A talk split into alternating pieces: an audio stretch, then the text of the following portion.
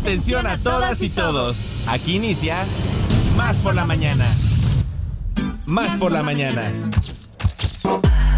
Un día como hoy, pero de 1868, muere Luis I de Baviera, rey bávaro, entre 1825 y 1848.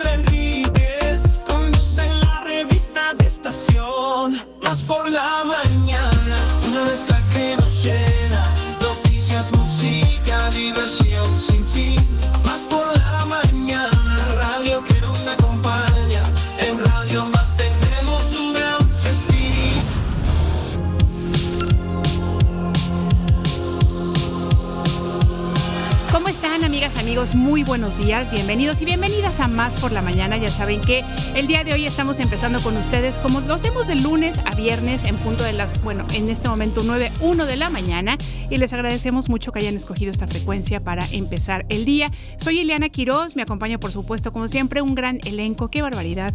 Este, esta producción, estas personas que además vienen nada más la sonrisa de Alita Mota, cómo nos hace felices Alejandra Mota, por supuesto nuestra productora. El día de hoy también está Rafa en los controles, Rafa, muy buenos días.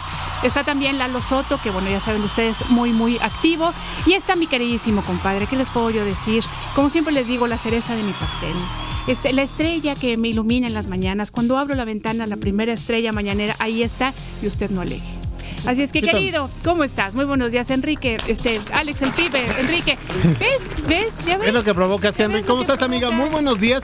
Qué bueno que están aquí con nosotros. Quédense hasta las 10.55 de la mañana. Recuerden que en Más por la Mañana les despachamos con todo el gusto del mundo a meses sin intereses. Y bueno, pues esperamos que sea un programa muy bonito, de su agrado. Tenemos grandes colaboraciones, grandes invitados. Entonces, ya están aquí, ya, que ya están aquí. Exactamente. Al de la Navidad y de la vida entera. Exactamente. Al buen Tuquita, el buen este Henry Ceja. Y bueno, pues que se queden con nosotros, que se comuniquen. Y ya para dar inicio y mandar saludos este, a los 12 municipios del estado de Veracruz, entidades del estado de Veracruz, tenemos un saludo muy especial. Híjole, pues saben que, que ayer de verdad les agradecemos mucho cuando tienen estas muestras de cariño eh, con nosotros. Y tenemos aquí un, un recadito que nos dice una pequeña muestra de cariño y gratitud para ustedes y a mi programa favorito, Más por la Mañana. Que Dios los siga bendiciendo siempre. Su radio escucha, eh, Alicia Landa Landa, nos trajo ayer unas galletas y unas manzanas Señora Alicia, no es necesario que nos traiga nada, ya sabe que la queremos con todo nuestro corazón y la verdad es que le agradecemos muchísimo porque nosotros, ah, para quienes venían dirigidas, sí, llegaron. Las comimos, Enrique Ceja, así es que deja ya de, este, estar echando veneno. Así es que muchas gracias a la señora Alicia y muchas gracias a todas las personas que se quieran ir comunicando con nosotros. Les vamos a compartir teléfonos en cabina 2288 423507, 2288 423508 y tenemos por supuesto el WhatsApp más Hija, Claro que sí comadre. 2288 423507 2288 423507 para que se comunique con nosotros. Ya lo sabe, participe en la, en la batalla de rolas, participe mandando saludos, felicitaciones, lo que usted nos quiera compartir, hagamos comunidad radiofónica, redes sociales. Como no, Facebook, Instagram, X y TikTok nos encuentran como arroba radio más RTV.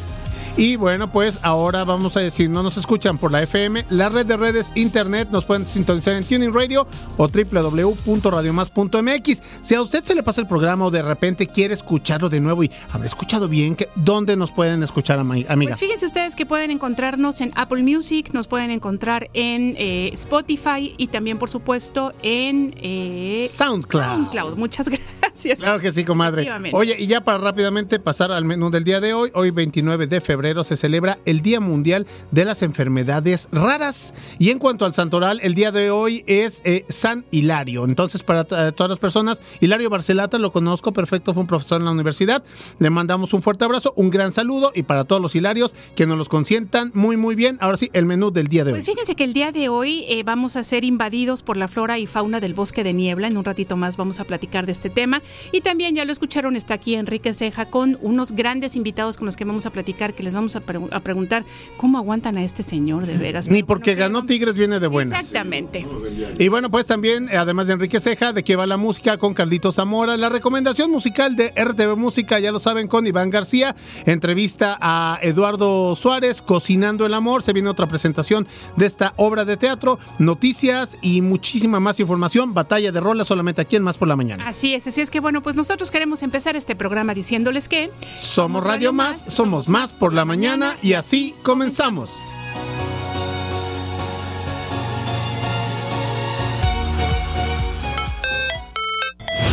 cafecito? ¿Un consejo? ¿Una idea? ¿Un contacto? ¿Una sorpresa? ¿Qué tal? ¿Una respuesta? Estamos aquí para servirte. Como fuente de información. Como inspiración. Como referencia. Como puente para comunicarte con más personas. Y como bocina para escuchar tu voz. Más por la mañana. La radio te sirve. Más por la mañana. Comenzamos. Libros, series, películas y más. Más por la mañana con Enrique Ceja. Más por la mañana con Enrique Ceja. Con Enrique Ceja. Con Enrique Ceja.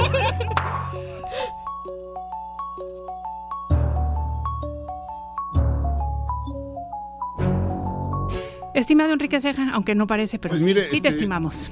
Buenos días. Bueno, que dice usted no parece porque usted ya me está declarando la guerra y jamás parece nunca, Henry. En mi corazón nunca va a caber ese, tipo de cosas. El pibe lo esperaba porque sabemos. pero de mí no. ¿Rivalidad deportiva futbolera?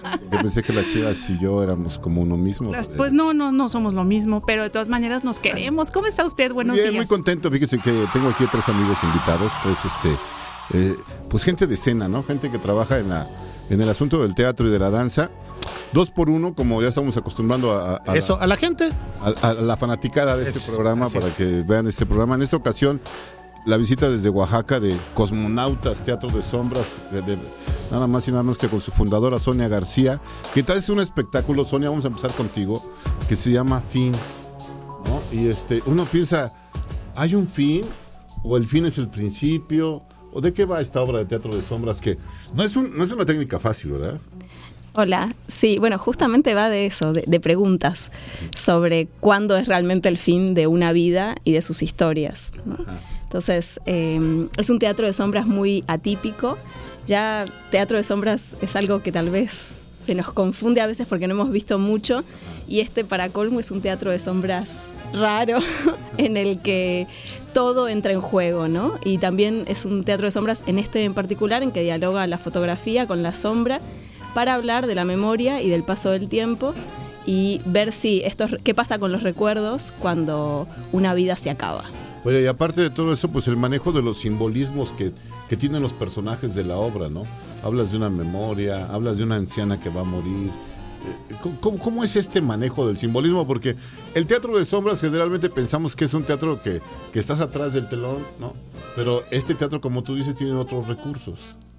Sí, pues hay muchas capas de lectura en la obra. Eh, por un lado, bueno, somos dos en escena, su servidora como sombrista o intérprete de teatro de sombras, y también Javier Celis como violinista haciendo la música en vivo y siendo parte de la escena. Entonces tenemos un montaje en el que la pantalla asemeja la habitación de una casa y vamos a estar por delante, por detrás, vamos, van a pasar un montón de cosas técnicas, pero también va a haber un montón de niveles de lectura entre los recuerdos, el presente que cuenta la obra, el presente de la escena, porque los espectadores pueden vernos manipulando, moviendo y haciendo todo a la vista en general. Así es, y bueno, también tengo como invitados para que también participen en la plática, porque también se trata de que entre ustedes también Bienvenidos sean. se hablen, ¿no? Que tengan una comunicación. Este, eh, está con nosotros este Luis Hernández, querido Luis, y Max Madrigal. Ellos son parte de la plataforma Movimiento Consciente, que ya tienen varios montajes, este, coreografías hechas, eh, tienen seres que tenía que ver con este asunto que platicábamos. Nuevamente que retoman aquí, que es la identidad masculina, ¿no? La masculinidad, este, que no solamente es una, Luis, hay muchas. En, en Ceres, sí, Ceres es un programa de, danza teatro que está compuesto por distintas eh, coreografías. Pero bueno, centrándonos en la, en, la que, en la que nos toca y en la que vamos a estrenar este 6 de marzo es Hombres Florecen. Y tiene que ver, Max, con esta búsqueda nuevamente de la identidad, ¿no? De la identidad masculina. Sí, tiene más... Hombres. Sí, sí, sí, tiene yo no sé si como una búsqueda, pero sí de otras maneras de relacionarse quizás entre pares masculinos. En escena lo que proponemos es eso, son eh, otras formas de vincularse entre cuerpos atravesados por lo que es la identidad masculina, ¿no? Y de generar otros tipos de organización que se sustenten pues en la sensibilidad, en el entendimiento, en la empatía, en la escucha y en el apoyo mutuo. Fíjate, eh, que ellos este, trabajan algo que platicamos mucho aquí en, el, en el programa que tiene que ver con estas disidencias, ¿no? Ustedes hablan de disidencias sexuales, disidencias corporales y disidencias sociales. ¿Cómo hacen esta división? ¿Por qué? ¿De qué trata de todo esto que hablan? Bueno, pues es que inevitablemente no el, el, trabajo que uno hace, ¿no? O las ideas que uno tiene tiene tiene que ver con lo que uno vive, ¿no? Entonces, pues Movimiento Consciente tiene una, filosofía también clara, ¿no? De, apertura a romper con los estándares académicos, ¿no? De, producción y de creación. Entonces por ello pues también creemos que era importante trabajar ¿no? desde otros lados, que no fueran ¿no? cuerpos hegemónicos, que no fueran pues ¿no? la, la historia como Sí, lo heteronormativa. Más, claro, claro. Que no, que no respondieran a los mandatos este, que, del patriarcado, ¿no? De alguna forma, porque siento que tiene mucho que ver con este discurso que, que es muy, está muy en boga y que es muy válido de, de por qué no podemos ser como nosotros queremos ser. Pues va un poco más allá de eso, ¿no? Porque porque tiene que ver también con, algo que durante tiempo he trabajado, ¿no? Como creador, que es la comunidad, el sentido comunitario, ¿no? Está creado desde esa semilla de la comunidad. Em, escapa incluso a, al como pues sí, escapa mucho al colectivo también LGBT, ¿no? Porque también eh, cuestionamos cosas durante el proceso de, de la comunidad. Entonces es, es más, se crea desde un sentido comunitario y una necesidad por cuestionar eh, las normativas, qué es masculinidad, qué es feminidad, ¿no? Cómo, cómo cohabitan también dentro Oye, este, Y Sonia, regresando un poco a lo, a lo que es tu trabajo con el Teatro de Sombras, esto que hablabas hace un momento de los recuerdos que además dependen de la memoria y que siempre tienen miedo al olvido, ¿no? Son, son parte esencial de, de esta obra de fin. Sí, totalmente.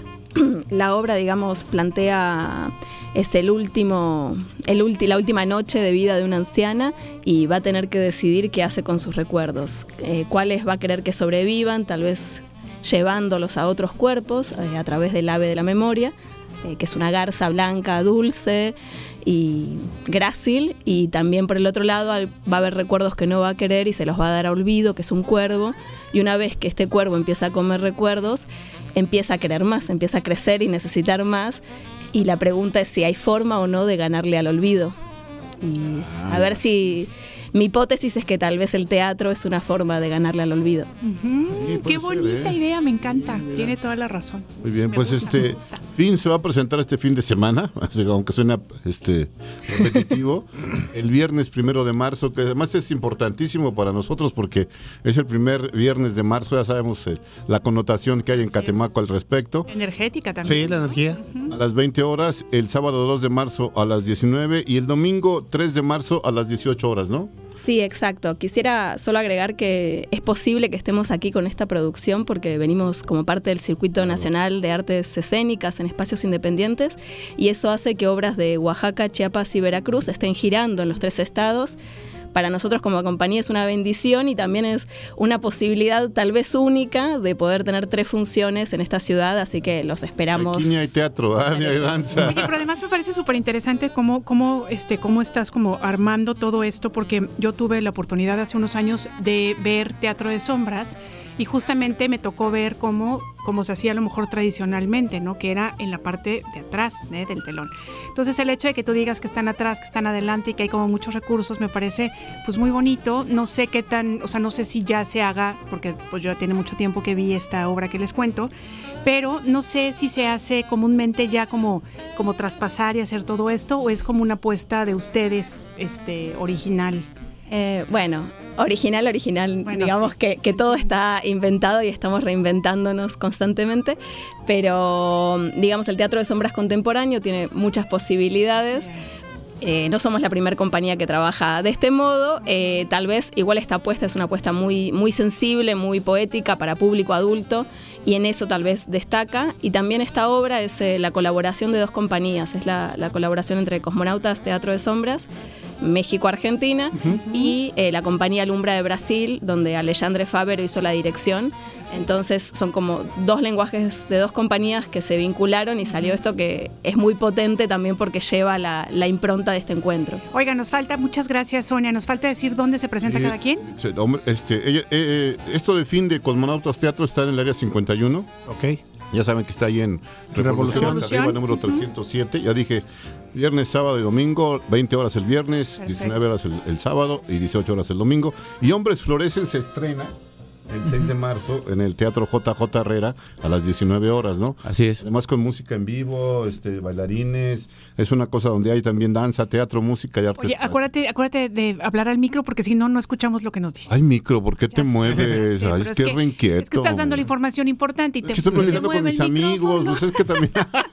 bueno, entonces, en JJ, Herrera, el 6 de marzo, ¿a qué hora? A, a, las 7 de la noche. 19 horas. Este, hay música, uh, hay canto, ¿no? Hay danza y hay teatro en la misma obra. Claro. Y además este, traes dos pases para regalar, ¿verdad? Sí, traigo dos cortesías Muy a las bien. primeras dos personas que se comuniquen que llamen. a Muchas cabina. Gracias, ¿Alguna pregunta o así nomás? Eh, no, ninguna, solamente. Muy bien, lo que tú decidas. Ah, Perfecto. Oigan, pues les agradecemos mucho a todos que hayan estado aquí. Sonia, muchas gracias por muchas venir. Gracias. Y bueno, pues esperamos que todas las funciones estén así, abarrotadas. Llenísimas. Rápidamente. Y un anuncio, hoy es jueves de, de dos por uno en su compra, entonces sí. La promoción de los boletos. Buenísimo. Ah, señor. excelente, bueno. ok. Excelente. El señor Enrique Ceja, muchas gracias. Muchas gracias. Sí lo queremos, ¿eh? No vayan a Eh, pensar. Todo esto es, es un juego. Es un Eh. juego este teatral.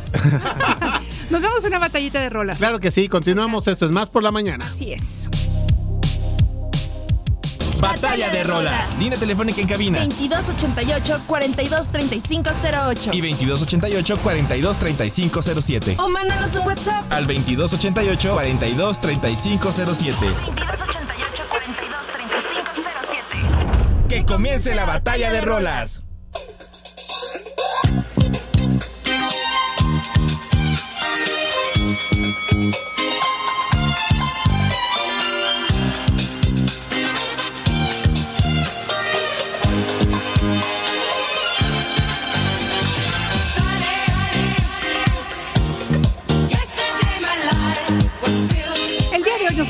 Con ánimo disco y lo que estamos escuchando es Sony, que es el nombre de una canción escrita por Bobby Hebb. Es una de las canciones populares más versionadas con cientos de versiones publicadas. Inclusive eh, quiero decirles que Broadcast Music Incorporated ha situado a Sony en el número 25 de su lista top 100 canciones de, eh, este, de la Centuria. Así es que bueno, esta es mi propuesta el día de hoy para todos ustedes y bueno, pues ojalá quieran votar por esta canción al 2288 42 3507 y también al 2288 42 3508.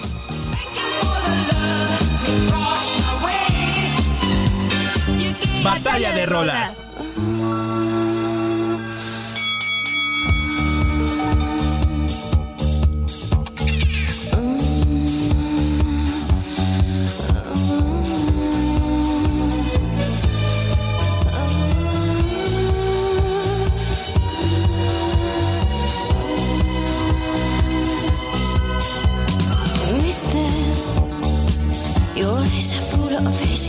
Bueno chicos, aquí está mi propuesta musical para todos ustedes esta mañana del día de hoy, jueves 29 de octubre. Ya se acabó octubre, así es de que hay que votar en esta batalla de rolas en el WhatsApp por la mañana 2288 4235 07 y estamos escuchando Yes Sir I Can Boogie.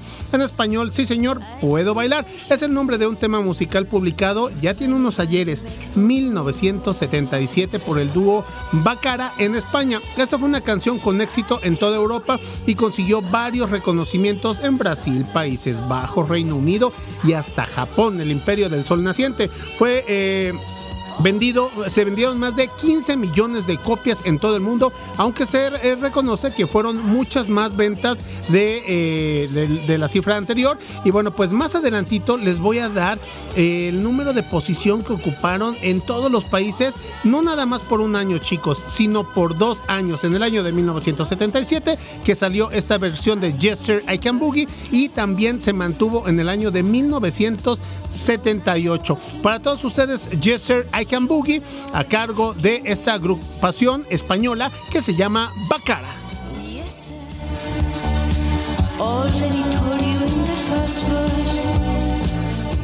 Aunque nadie puede volver atrás y hacer un nuevo comienzo, cualquiera puede comenzar a partir de ahora y crear un nuevo final. ¡Me siento alegre! Más por la mañana. Yoga y Yengar. La transformación a través de la precisión. La transformación a través de la precisión. Con Adriana Velázquez. Introducción al Yengar Yoga y sus beneficios. Niyama Yoga Center. Un lugar para aprender y experimentar por ti misma. Un lugar para aprender y experimentar por ti mismo. Niyama Yoga Center. Yoga. En Más por la Mañana.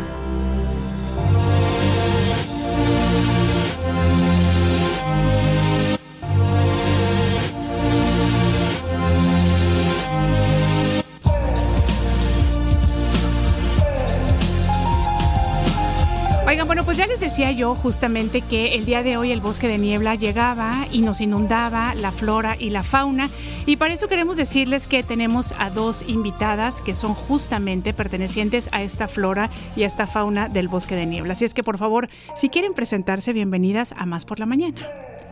Hola, soy Greta Otto. Algunos me conocen como la mariposa cristal, otros me confunden como una dita en sus jardines o en el bosque. Y vengo aquí para invitarlos a un gran evento que se va a llevar a cabo en Jalapa. Muy bien. Y yo soy el helecho arborescente, soy arbóreo, soy una planta prehistórica y existo hace más de 300 millones de años en el periodo carbonífero y soy una planta típica del ecosistema bosque de niebla o bosque mesófilo de montaña, donde cuando me lo permiten crezco en abundancia en las laderas del río. Muy bien, oigan, y bueno, queremos contarles por qué de repente están inundando esta este, frecuencia de Radio Más. Ah, me gustó, me Queremos saber este, qué es, cuál es la problemática, qué es lo que está pasando y qué es lo que vamos a hacer toda la sociedad, acompañarles para, este, para lograr un, un gran cambio y necesario. Cuéntenos. Fíjate que las especies tuvimos una reunión, porque estamos algo preocupadas, porque nuestro hogar está siendo como amenazado y bueno, han habido muchos cambios y en esta eh, situación decidimos que podríamos invitar a los humanos para que nos ayudaran a conservar nuestro hábitat. Y claro, nosotros les vamos a ayudar a ellos también para que tengan agua y para que tengan muchos de los recursos que nosotros generamos. Y bueno, eh, la principal causa de esta invitación es para invitarlos a este gran festival Mistli. Mistli significa niebla en Totonaca y queremos invitarlos el, este fin de semana, que es el sábado 2 de marzo, va a haber un happening en el Museo de Antropología, en donde vamos a estar diferentes especies del bosque de niebla. Y también el 17 de marzo, que es también de igual importancia, el 17 de marzo junto con otras especies vamos a estar ahí en el Jardín Botánico teniendo un desfile y actividades recreativas hermosas que tienen que ver con el ecosistema y con todo el bosque de niebla. Oigan, a mí me encanta esta iniciativa que ustedes están teniendo porque entiendo que es la sociedad civil que se preocupa por el hábitat que estamos nosotros, en donde nosotros nos desarrollamos en nuestra vida cotidiana, pero quisieron hacerlo de una, moda, de, una, de una forma artística, de una forma más lúdica, porque bueno, por supuesto que hay todas estas investigaciones, ¿no? Que dicen y que hablan de todo el deterioro que está habiendo y por supuesto que son importantísimas, pero en este, en este, en este caso ustedes quisieron darle como otro giro, ¿no? Y hay como muchos artistas que están este, involucrados en este proyecto. En este momento ustedes, amigas y amigos, no pueden verlas, pero eh, traen unos, unos sombreros fabulosos, arte puro, ¿no? Pero además un arte que por supuesto está no nada más para adornar, sino para que podamos conocer estas hermosas especies y podamos además vez que las conocemos, este, pues valorarlas. Valorarlas y principalmente también es el hecho de sentir. Así es. El hecho de sentir que eso es lo que se va a llevar a cabo. Este sombrero es para hacer, para tener una sensibilidad de cómo nos sentimos ahora, de esto que habla también mi amiga Mariposa. bueno, pensamos que los cambios se logran más a través del sentir que a través de eh, estudiarlos, ¿no? Por decirlo así de una manera más de una manera más formal. Entonces, cuando alguien lo siente en el corazón, realmente hay un cambio, ¿no? Entonces, si tú te pones un sombrero o si te vistes de una especie, en ese momento puedes tener más empatía con ella. Y entonces en, esa empatía de, ah, ok, sí, he visto una mariposa cristal, pero me voy a poner alas y quizás pueda sentir cómo vuela y quizás qué trabajo le cuesta de ir de una flor a otra flor o ya no encuentro el jardín o todas las circunstancias ¿no? que tiene esta especie para sobrevivir. Y en esa dinámica, pues nos han apoyado muchísimos artistas de toda la República con obras fantásticas de trajes, de sombreros, eh, disfraces que van desde guantes hasta zapatos, con cosas que también es muy importante mencionar de reciclado. Exacto. Entonces, eh, todos los, sombreros, por ejemplo, que están hechos prácticamente imitando a la especie eh, fantásticamente, son de reciclado. La artista Teresa Dangoita hizo una colección magnífica. También este Mercedes Gertz hizo unos hongos increíbles.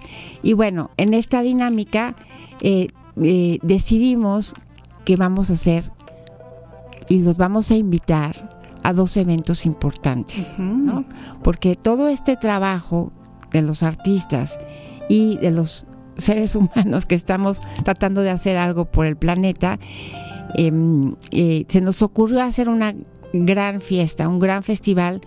El que ya le han mencionado se llama Mishli y Mishli significa niebla en náhuatl. Y, y este y bueno, em, tenemos dos lugares que son unas joyitas en Jalapa, nos cobijan para llevar a cabo estas fiestas, estos eventos que son pues muy divertidos y diferentes y en ellos este uno de ellos se llevará a cabo en el Museo de Antropología este sábado 2 de marzo a las 12 del día. Mariposa, te interrumpo. Cuéntanos, ¿qué es un happening? Para aquellas personas que no conocemos el término, ¿qué es un happening? Un happening es un performance y eh, un performance también les explico, es un acto un acto artístico en donde se presentan, en este caso, las especies del bosque de niebla y te explican qué hacen, en dónde viven, qué sienten. Pero el en el performance solamente, digamos, el actor eh, desarrolla su acto, ¿no? En el happening existe una interacción con el público. Entonces, la obra de arte se hace con todos. Claro. Y así como decía una de nuestras participantes que es fantástica, que es Cintia Valenzuela, que nos va a tocar el arpa y nos va a encantar a todos, así como el flautista de este, con su arpa. Eh, bueno, en, vamos a entrar en, esta dinámica en donde pensamos que la, la participación del público es muy importante y con ello se genera la obra de arte. Es todo una propuesta relacional. Ella dice, Cintia, que ya pasamos a la era de Acuario y que en la era de Acuario hay transparencia y hay proyectos artísticos colectivos. Ya se quitó esta cosa de que yo, el ego y, yo, el gran artista. No, los artistas estamos trabajando junto con los investigadores, los científicos, los empresarios, las instituciones, y nos están dando cobijo para poder llevar a cabo estos, estos eventos. Claro. El siguiente evento se los puede platicar en el, hecho. En el hecho Pues yo estoy muy feliz de invitarlos eh, a las actividades artísticas y, bueno, pues también todas estas actividades artísticas tienen que ver con, con el bosque, ¿no? Eh, se presentan ahí eh, más de 10 artistas con los cuales tienen un trabajo donde se maneja toda esta cuestión de, del movimiento con los árboles. Esa es una, por ejemplo, Aisha Serrano, Javier Gómez, que es eh,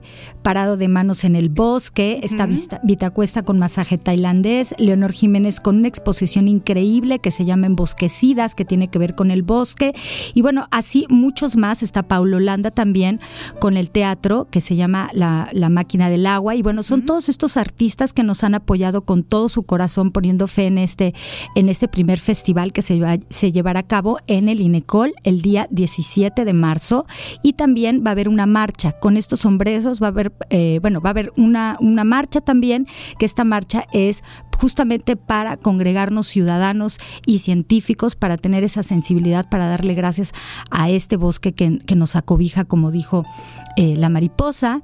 Y bueno, también va a haber un desfile, va a haber un, un, evento también ahí mismo en donde se van a disfrazar diferentes ciudadanías, la ciudadanía que se, que se disfrace como que se quiera disfrazar, que tiene que ser del bosque de niebla. Y de ahí, eh, pues se van a disputar las, las siguientes actividades de una a cuatro y media de la tarde. Va a haber música cuenta cuentos. Esta, este desfile es qué día? ¿El día 13 o el día o este sábado? No, el día 2 de marzo a las 12 del día en el Museo de Antropología. Se lleva a cabo el Happening Interespecies que no se lo pueden perder. Una cosa muy participativa, muy divertida, muy original y en un marco nunca antes visto porque nos han permitido estar en una parte muy especial del museo y eso es sin precedente. Y el festival en donde va a ser la alfombra verde y van a marchar todas las especies y va a ser una gran fiesta. Ese es el día 17 de marzo desde las 10.30 am. Más bien a las 10.30 am tienen que llegar. El INECOL. En, el Jardín Botánico, Francisco Javier Clavijero. ambos, ambos eventos van a ser totalmente gratuitos. Me refiero a las actividades artísticas que va a haber dentro del Jardín Botánico el 17 de marzo, pero sí va a haber una cooperación de 10 pesos para niño y 20 pesos para los adultos. Muy bien. Oigan, pues nos encanta que estén aquí. Queremos pedirles, amigas y amigos, que se metan a las redes de, por supuesto, el Festival Mishli. Ustedes están en Instagram y en Facebook también. Estamos Instagram, Facebook, eh, TikTok como Mishli Bosque de Niebla. Excelente. Y también, por supuesto, pueden meterse más, más adelante aquí a las redes de Radio Más porque podrán ver esta entrevista, podrán ver este video y ojalá que, por supuesto, quieran ustedes acompañar a estas grandes especies del bosque de niebla. Recuerden que el 96%. Sí, eh, el 90%, Del, del, del bosque de niebla en Jalapa ha desaparecido. Y una cosa importante que hay que mencionar aquí que bueno, consideramos que es una parte del festival y por qué se está haciendo este, estos eventos, es porque existe una, se llama ecodepresión o ecoansiedad, porque hay muchas cosas que estamos perdiendo y la gente no sabe qué hacer. ¿Y qué creen? Podemos hacer muchísimo. Podemos salvaguardar nuestros bosques, el agua, las especies. Hay mucho que hacer y pues justamente va a haber un, un panel de voluntariado reforestación, monitoreo de ríos, ah, rescate de especies, ubicación de especies del bosque también. Entonces ahí podemos ver todo lo que se puede hacer para rescatar y estamos muy a tiempo. Muy bien. Oigan, pues les agradecemos mucho la visita. Qué bueno que estuvieron aquí con nosotros. Y bueno, por supuesto que eh, nos sumamos a esta gran iniciativa Radio Más. Forma parte del Festival Mishli. Así es que pues muchas, gracias. Y bueno, conforme vayan sabiendo más cosas, por favor, váyanos contando. Sí, nos van a estar viendo también en televisión. Vamos a aparecer en televisión con algunos artistas y bueno, todas las personas que nos están apoyando. Excelente, muy bien. Oigan, pues muchas gracias por estar aquí. Gracias, este, el hecho arborescente. Muchas gracias. A mariposa. Gracias. gracias. Nosotros nos vamos a un corte, pero regresamos con ustedes. Recuerden, amigas y amigos, esto es Más, por, la, mañana. ¿Cuándo te sientes con más capacidad de raciocinio? Más por la mañana. En un momento regresamos. ¿Cuándo te sientes más al tiro, con más energía, más claridad? Mm, más por la mañana. Estamos de vuelta. de rolas. Línea telefónica en cabina. 2288-423508. Y 2288-423507. O mándanos un WhatsApp. Al 2288-423507. Que comience la batalla de rolas.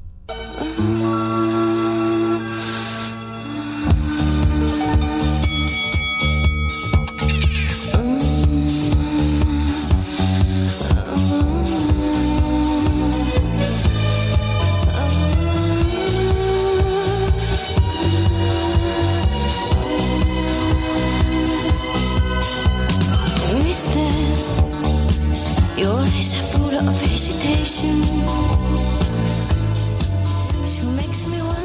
De rolas. Vamos a arrancar con otro round de esta batallita de rolas de el día de hoy. Estamos escuchando mi propuesta, comadre amigos, de eh, esta mañana y es la canción de Jesser I Can Boogie. Sí, señor, puedo bailar. Del año de 1977. Y bueno, pues comentar acerca del grupo que interpreta precisamente este tema y que fue todo un exitazo. Es precisamente el grupo Bacarra y que es un dúo musical que se formó en 1977 por las cantantes y artistas españolas María Teresa Mateos y también María Eugenia Martínez Mendiola.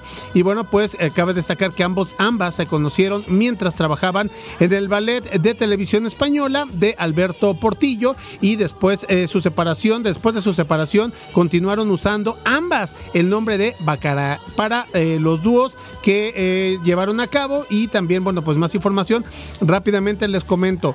En Australia, en 1977 y 1978, la canción de Jesser Can Boogie estuvo en segundo lugar, Bélgica primer lugar, Dinamarca primer lugar, Finlandia primer lugar, Alemania primer lugar, Irlanda del Norte primer lugar, Países Bajos primer lugar y más adelante tenemos más información acerca de este tema musical. Ya lo saben, hay que votar al WhatsApp por la mañana 2288 4235 07.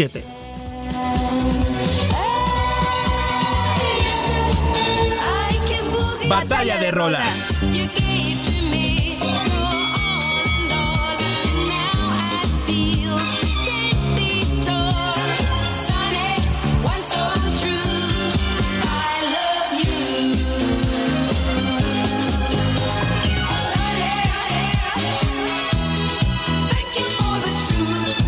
Bueno, pues les decíamos que nos pusimos eh, setenteros y bueno, ya saben ustedes que esta música, pues boogie, esta música disco, pues siempre nos alegra mucho la vida. Quiero contarles que Jeff, que es el que el compositor de esta canción, escribió dicho tema después de sufrir una tragedia doble, una pérdida nacional seguida de una personal. El 22 de noviembre del año 63, el día después de que el presidente de los Estados Unidos, John F. Kennedy, fue asesinado, el hermano mayor de Jeff, Harold, fue apuñalado en una pelea fuera de un club nocturno de Nashville. Ambos sucesos devastaron a Jeb y muchos críticos dicen que inspiraron la melodía, la melodía.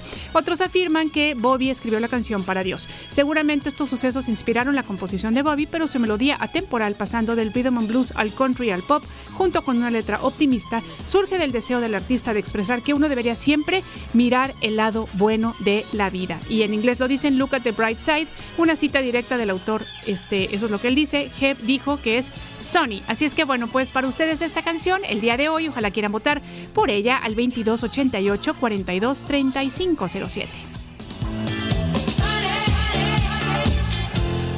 La entrevista. Más por la mañana.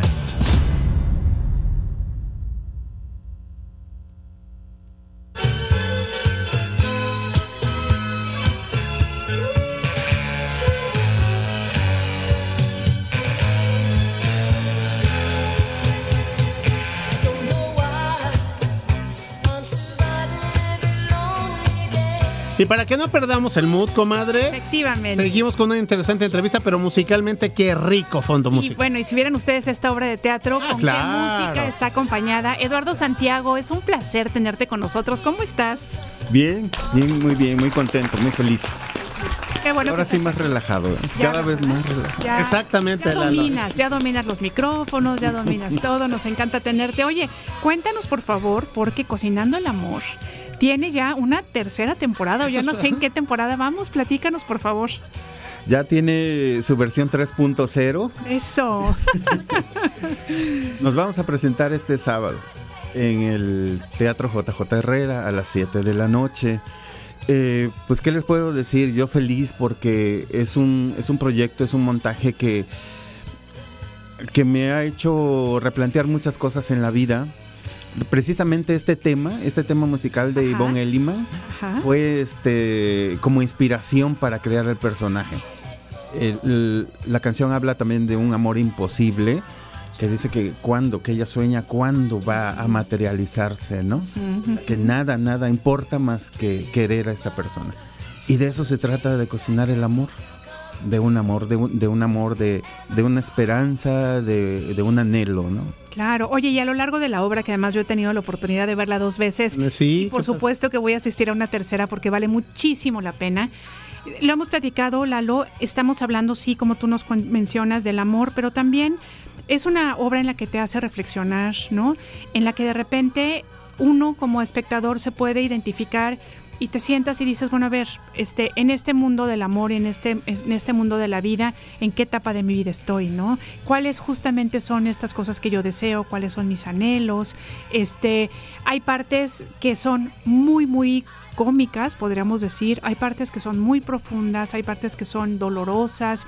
Es como todo este recorrido de las emociones que finalmente pues representan a la vida. Sí, efectivamente. Eh, hace un momento en un, una entrevista que me hizo nuestro querido amigo Manuel Vázquez. Sí, sí. Muchos saludos para Manuel. Nos planteaba eso, ¿no? Porque el personaje es un personaje queer, es un hombre homosexual maduro. Pero digo que el, tema de la obra es universal.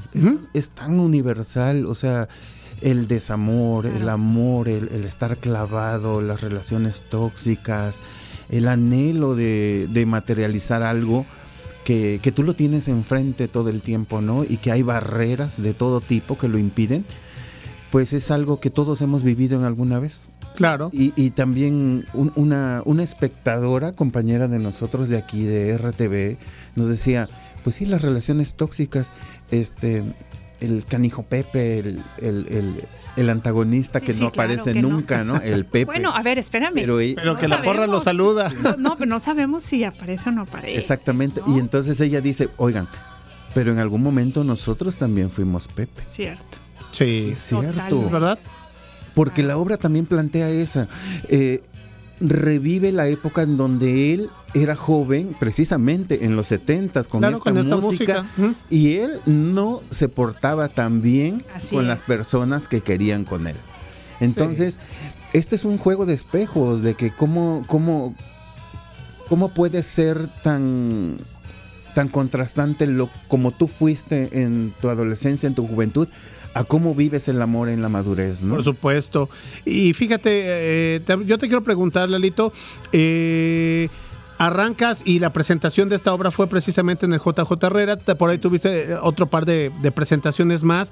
el, Eduardo Santiago, el actor, ¿cómo llega ahora de nueva cuenta al JJ Herrera? ¿Cuál ha sido tu evolución? ¿Cómo ha sido tu crecimiento? ¿Cómo, cómo tú has vivido este proceso, Lalo? he estado un poco más consciente que, la conciencia nunca se ha perdido, pero el, personaje crece. O sea, la obra crece, madura, madura, madura. Cada función es diferente y esa es la magia del teatro. O sea, eh, nosotros vivimos de energía, el actor ya arriba vive de energía y en el momento en que estás con un público de tal tipo es diferente, cuando, cuando estás con otro vibras diferente. Entonces yo creo que lo, lo que lo hace único y con base a eso he aprendido. No dejo de tener nervios, no dejo de alterarme, no dejo de tener toda esa presión que yo creo que cualquier persona que está frente a público la tiene que el director me dice, oye, relájate, tranquilo, ya lo tienes. Le digo, no, pero yo quiero más, yo quiero, yo quiero dar lo mejor, el 100% aquí. Y creo que de eso se trata eh, esta experiencia, de siempre tratar de hacerlo mejor. Y además, eh, estas ganas, esta sed que tienes tú por seguir dominando al personaje y, que crezca el personaje, nos da la posibilidad de ver ahorita en el JJ Herrera cocinando el amor y de un tiempo más con este mismo proyecto, Lalo, ¿no? Platicábamos con Enrique Ceja, dice, ¿por qué luego los chavos trabajan tan duro para un fin de semana y de ahí otro proyecto, ¿no? Entonces, yo recuerdo este monólogo de la Virgen Loca de Osme Israel, que era fabuloso verlo y al año volverlo a ver y a los dos años volverlo a ver y entonces entonces siento que es un caso muy similar con Cocinando el Amor. No estás mm. dominando al personaje, estás cada vez disfrutando más la, obra de teatro que nos permitirá al público ver esta obra en diferentes facetas de nuestra vida, ¿no? Porque quizás lo vayas a ver enamorada, quizás vayas a ver la obra un año después con el corazón ahí medio marchito. Entonces creo que es algo bueno. Sí, es algo bueno. el género es comedia, o sea, independientemente de lo que hemos hablado aquí, no se vayan con esa falsa idea de que, de que van a salir tristes, no, van a salir reflexionando. El autor Hugo Salcedo es lo que tiene con sus textos. O sea, él plantea desde un punto de vista sarcástico este, al personaje, lo vapulea, lo pone de arriba para abajo, lo confronta con sus sentimientos, pero fin, al, al, al final en todos sus personajes les da una esperanza. Así es. Oye, pero además justamente lo que dices es todo el tiempo el tono de la obra es es, es, es muy inteligente porque es este sentido del humor como muy este, con mucha garra, con mucha inteligencia, y eso es algo que uno agradece muchísimo.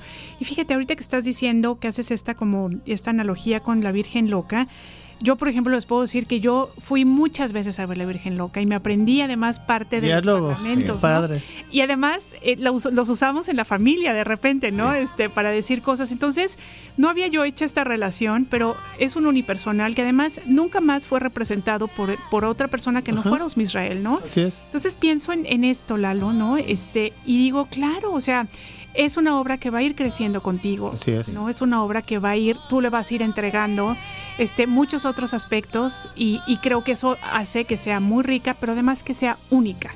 Así es que no hay que perdérsela. No, no hay que perdérsela. Vayan, acompáñenos. Les tenemos dos pases individuales. Uy, perfecto. El público de este programa es magnífico. O sea, ya ha asistido allá a la función. mira que, sí. hemos tenido y, y, se han comunicado con nosotros. Dicen, vamos, ya estamos aquí. Denme mi boleto. Entonces, vayan por favor porque se van a divertir, van a reflexionar, van a tener tema de conversación para un fin de semana completo. Oigan, y además, bueno, pues no, él no lo puede decir porque que es una persona cabal, pero yo les puedo decir que Eduardo Santiago es un gran, gran actor. La producción. también dice, eh, Eduardo es un gran, gran actor. Por favor, no se lo pierden porque además no tenemos muchas oportunidades para verte en el escenario, querido Lalo. Así es que hay que ir, hay que asistir, hay que disfrutar mucho de esta obra, ¿no? Hay que pasarla muy bien. Y bueno, pues también hay que bailar un poco, ¿no? Hay que bailar, van a bailar. En Veracruz, cuando la presentamos, la gente estaba bailando. Prácticamente unos se pararon a bailar. Qué padre. Entonces, este le saludo, le mando un saludo a Martín Blanco, que es nuestro iluminador y musicalizador. A Ivonne López, que es nuestra vestuarista y maquillista. Germán Márquez nos ayuda en el montaje y en el atrexo. Y Augusto Jesús Cuevas Molina, que es nuestro director. Nosotros somos Tropa Abra Cadabra Tropa Teatral. Teatral, excelente. ¿Y es en el JJ Herrera Lalo el sábado? El sábado, este sábado a las 7 de la noche en el Teatro JJ Herrera, Centro Histórico de la ciudad de Jalapa, Veracruz. Los dos pases individuales los pueden recoger en taquilla diciendo que vienen de Radio Más para ver Cocinar el Amor. Excelente, pues nos encanta Cocinar el Amor con Eduardo Santiago, ya saben ustedes, JJ Herrera el sábado. Ahí nos vemos, querido Arqui. Todo el éxito del mundo, amigo. Muchas gracias. que tengas muy feliz día y nosotros este, continuamos, ya saben, amigos y amigas, que estamos aquí en Más, Más por, la, mañana.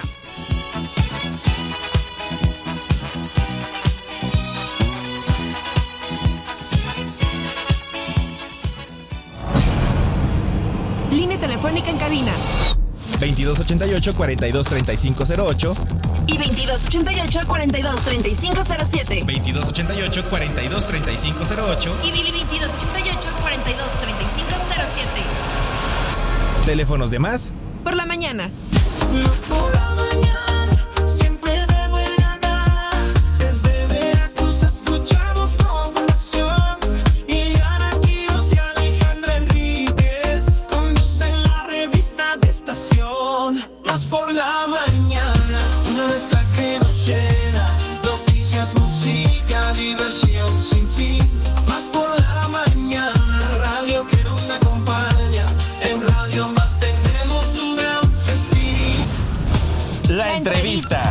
Más por la mañana.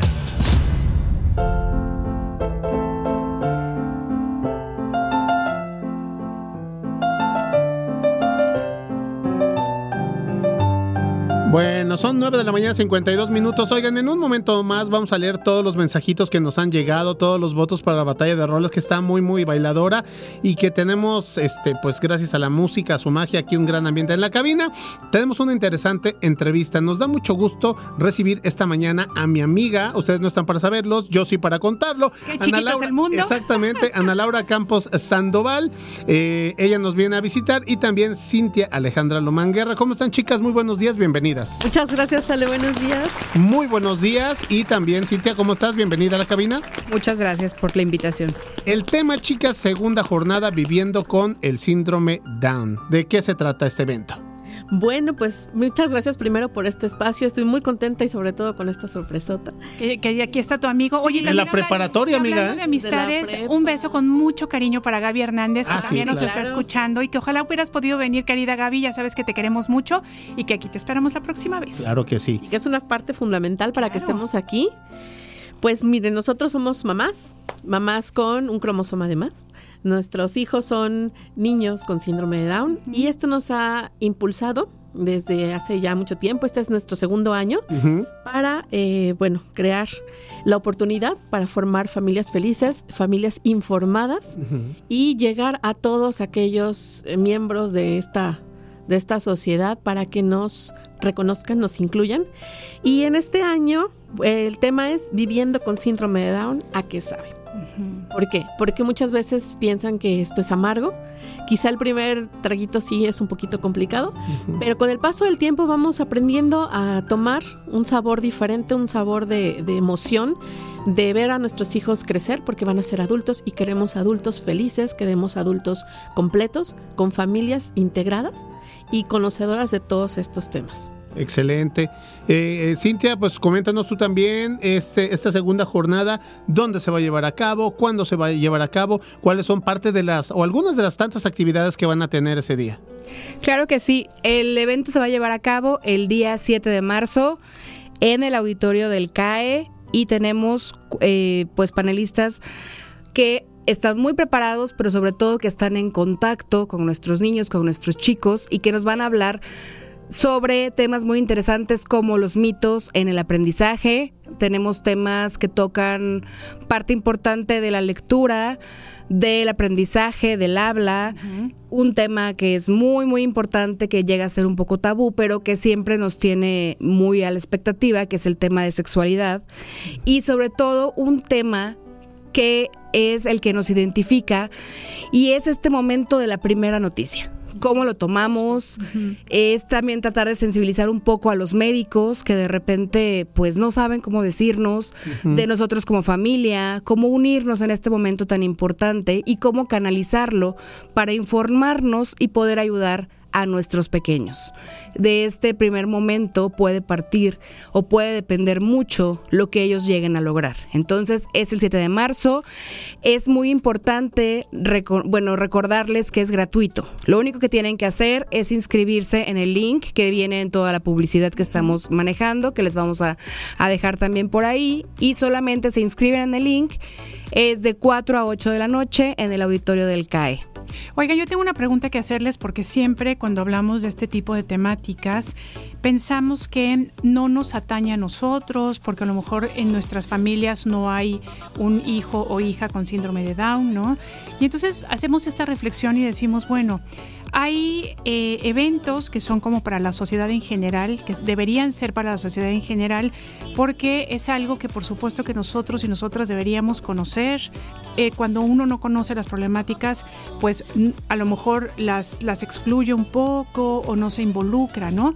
En el caso de este evento, es, ¿piensan ustedes que es específicamente para familiares que tienen a chicos y chicas con síndrome de Down o creen ustedes que sería útil que la sociedad en general se acerque cara a conocer todo, todos estos temas. Creo que es muy, muy importante que sea al público en general. Nosotros lo que buscamos es precisamente llegar a todas aquellas personas para que conozcan, para que pues vamos este comprendiendo esta parte de los tabús que mucha gente por la desinformación no saben de lo que se trata. Sin embargo, si se dan la oportunidad de conocer, de escuchar a estos terapeutas, a estos especialistas en el área, se van a dar cuenta que bueno, es un cromosoma que tiene sus propias características y que además nos incluye completamente como seres humanos en todas las actividades, porque se puede y se ha logrado un poco, perdón, reforzando este punto, también queremos invitar a las escuelas que conozcan un poquito más de todo el tema, porque la verdad estamos abriendo, o bueno, hay poco en Jalapa de educación para niños con síndrome de Down en escuelas regulares. Entonces, maestros, amigos, doctores, cualquiera que tenga interés en el tema será bienvenido.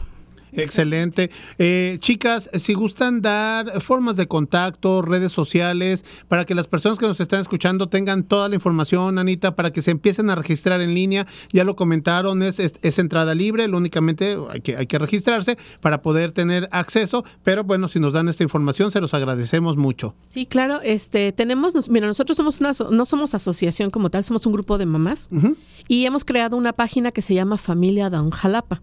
Así nos pueden encontrar en Facebook. Está este, la publicidad completa ahí de, este evento.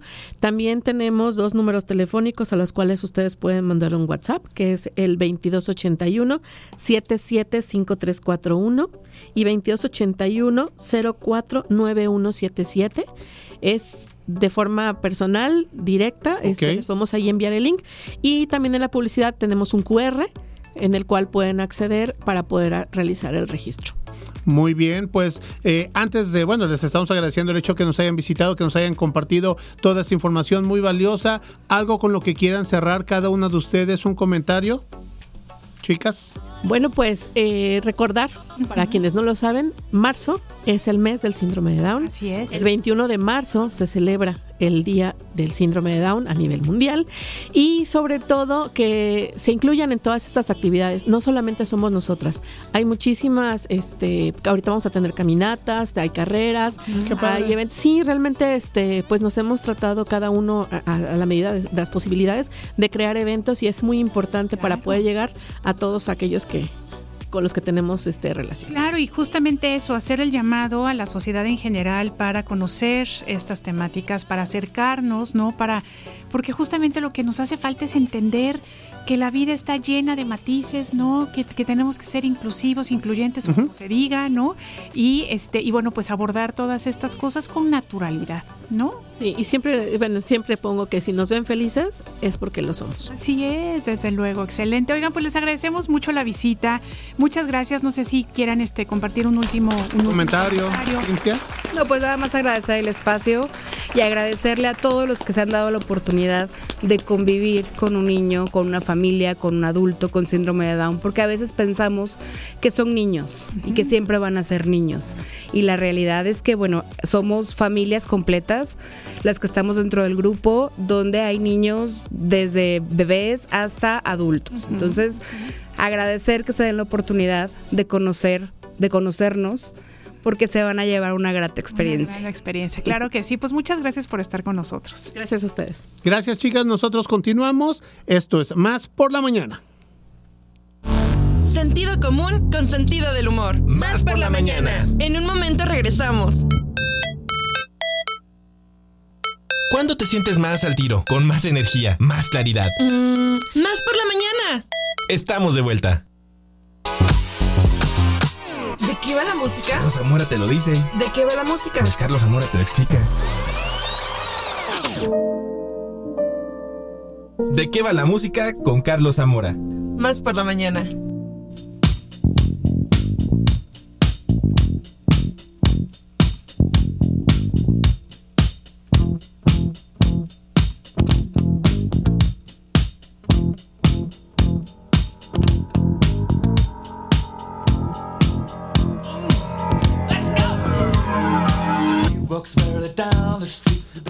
La mañana con dos minutos. Continuamos aquí en Más por la Mañana. Los saluda Ile Quiroz y Alex Pibe Enríquez. Y bueno, mande. Y bailando, ¿eh? Es lo que decíamos ahorita en el corte. Continuamos con la buena música, con el buen ambiente, con la energía a tope. Y ya está con nosotros uno de los tantos consentidos, colaboradores y amigos de este programa, Carlito Zamora. ¿Cómo estás, amigo? Muy buenos días. Muy bien, muy contento, muy feliz, como cada jueves, de estar aquí con ustedes, escuchando a su majestad, Queen.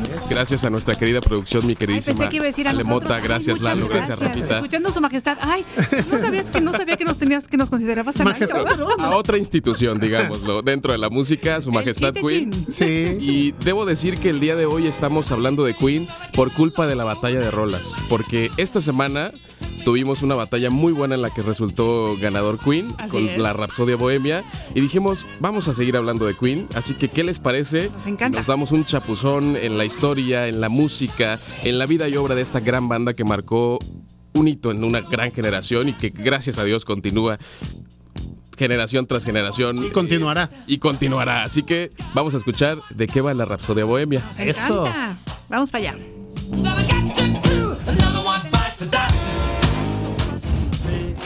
Si al escuchar este ritmo viene a ti la necesidad de aplaudir y de levantar los brazos, lo que sigue definitivamente te interesa.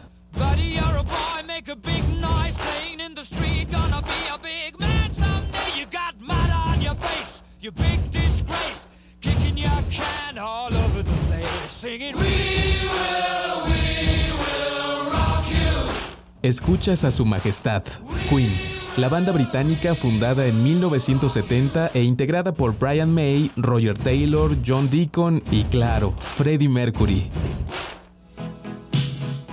Este nombre se ha convertido en un referente a nivel mundial si de música hablamos, pues la icónica banda dejó un gran legado que consiste en 14 álbumes de estudio, 7 en vivo, 10 discos recopilatorios, una banda sonora y más de 50 sencillos temas por demás conocidos como este.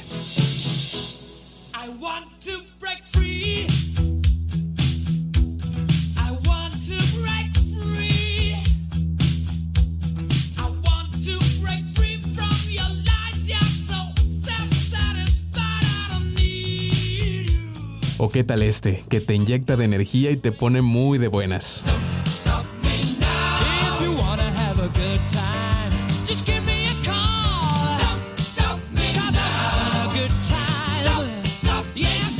Entre sus grandes obras, Queen también nos regala grandes reflexiones hechas canción. ¿Quién quiere vivir para siempre?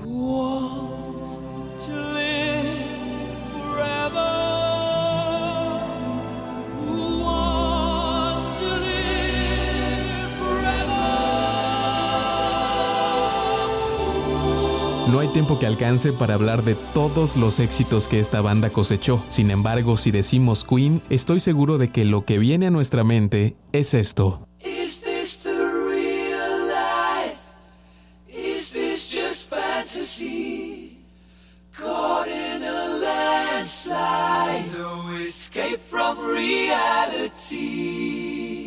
Open your eyes.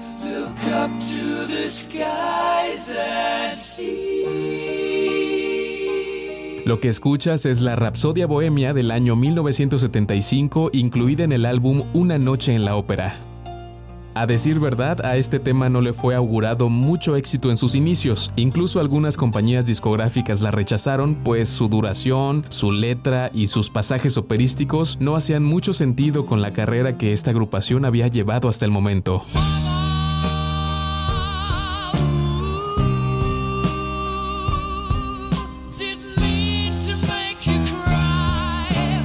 A lo largo del tiempo, mucho se ha hablado de la letra escrita por Mercury, pues no terminaríamos de hablar de las interpretaciones que existen, desde una salida del closet o también la de una invocación demoníaca. En verdad, no exagero, durante mucho tiempo se acusó a Freddie Mercury de satánico por mencionar a Belcebú, pero bueno, eran los años 70.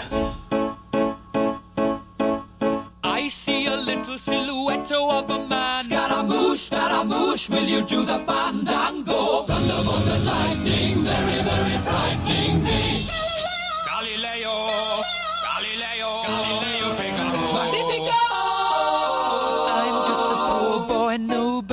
Loves me. He's just a poor boy from a poor family, sparing his life from his monstrosity. Lo cierto es que en los pasajes operísticos escritos para la Rapsodia Bohemia se menciona a Scaramouche, que dicen se remonta al fandango realizado en las bodas de Fígaro. Ojo, esta es solo una interpretación, pues también se mencionan personajes como Galileo, el mismo Fígaro, Bishmila, que se refiere a Dios, y claro, Belcebú, un nombre dado en la antigüedad al diablo.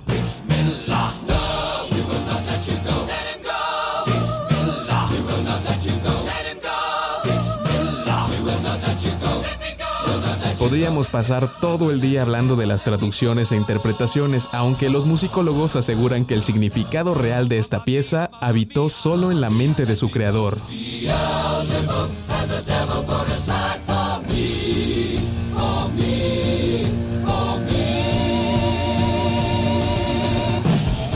Ya lo dijo el gran Freddie Mercury, nada realmente importa. De cualquier manera, el viento sopla.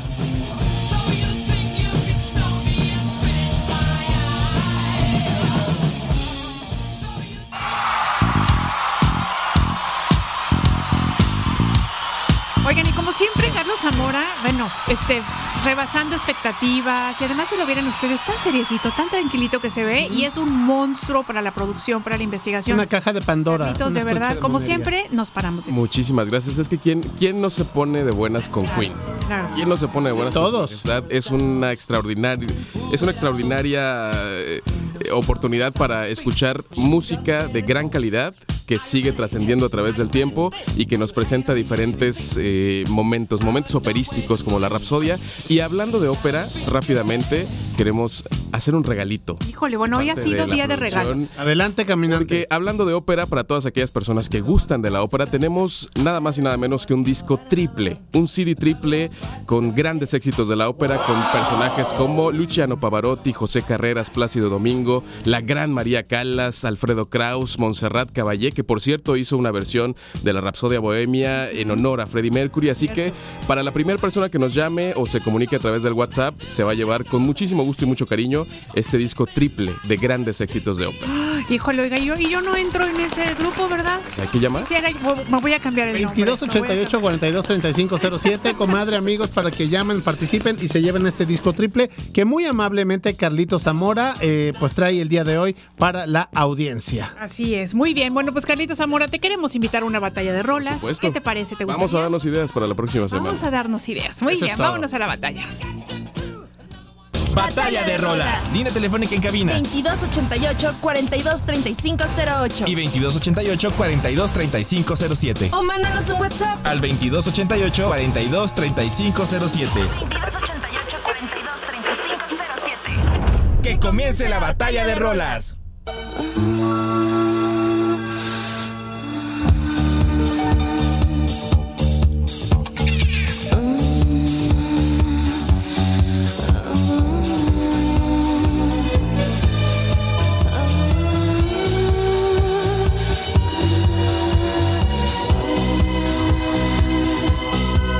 Bueno, y bailando, ¿por qué no? Vamos a hablar un poquito más acerca del el tema que el día de hoy estoy defendiendo mi propuesta musical para todos ustedes, acerca de Yes Sir I Can Boogie. Bueno, pues comentarles acerca de este dúo Bacara que precisamente consiguió llegar lo más alto en países como Alemania. Hace, hace un ratito les daba precisamente el top 1 en los países que llegó y bueno, pues Alemania, Reino Unido, Francia, Suecia, Rusia e incluso hasta Japón, cuando ni siquiera aún habían salido en televisión.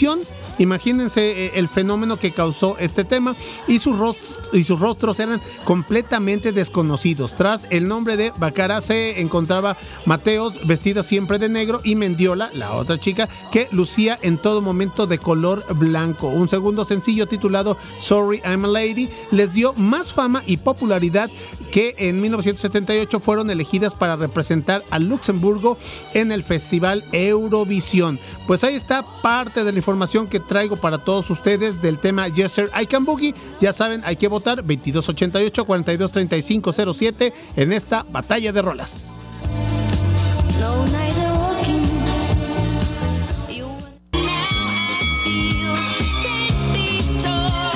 Batalla de rolas.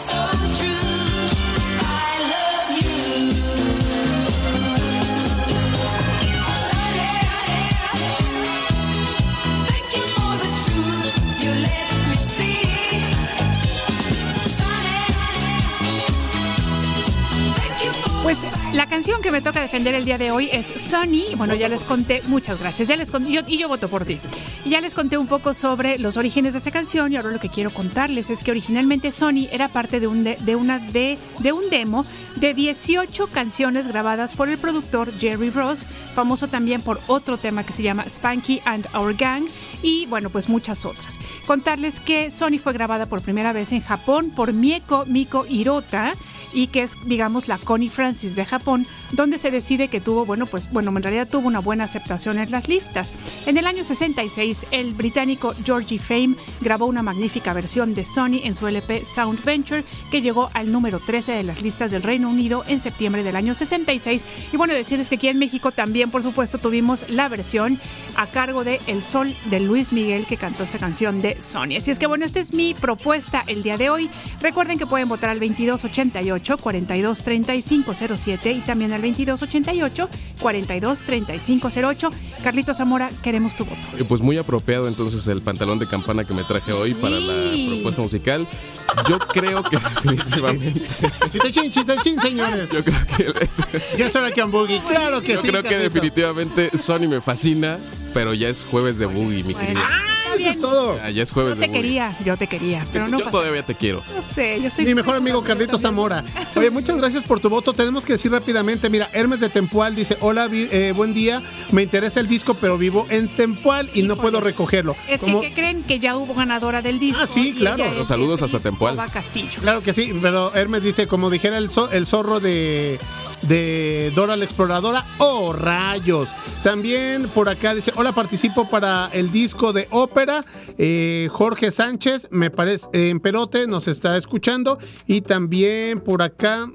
eh, Tenemos aquí también, si quieres, mientras leo rapidísimo amiga. uno, nos dicen excelente día, son los mejores, un abrazo fuerte. Esta batallita de rolas me gustó mucho. Yo voto por Sony. Saludos de Orizaba y a la comunidad de Otakus Orizaba, Córdoba. Víctor, Víctor, muchas gracias por el voto.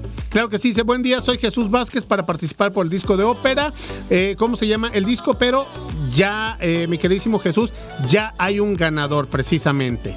Sí, es Beatriz. La Beatriz, es Beatriz, muchas felicidades. Pues te es. esperamos acá en Cerro de la Galaxia para que pases por tu disco. Muchísimas gracias a los demás por comunicarse. Un gran abrazo. Así Oye, es. ¿qué, qué eco tuvo esto, ¿eh? Así es. Oigan, y también este, tenemos un último mensajito que nos dice, hola, buen día, escuché 29 de octubre, ya se está acabando el año de nuevo, creí ser la única despistada en las fechas, pero me ganaron. Saludos desde Córdoba, atentamente, Heli Flores. Ay, Heli, pues es que de repente decimos Se nos una va. cosa por otra, ¿verdad? Se nos va, se nos va. Quisimos decir 29 de febrero. Yo, yo, yo me Y equivoqué, también quisimos decir 212 Y municipios. dije 12, nada más me comí, me comí 200. No te comiste dos. Oye, comadre, Elena Yolanda dice, Sony Preciosa, mi voto para tu Muchas propuesta gracias, musical. querida Elenita. Muchas gracias. Ya Se alborotó el gallinero rapidísimo. ¿eh? Oye, no le digas gallina a mi tía, ¿eh? No, no, no, no, no, no, no, no, no, digo así de la audiencia. Claro que sí, muy bien.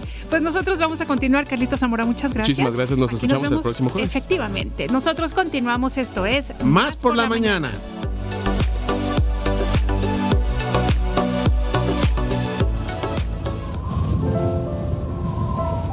La vida no se trata de encontrarse a sí mismo. La vida trata de crearse. Más por la mañana. La entrevista. Más por la mañana.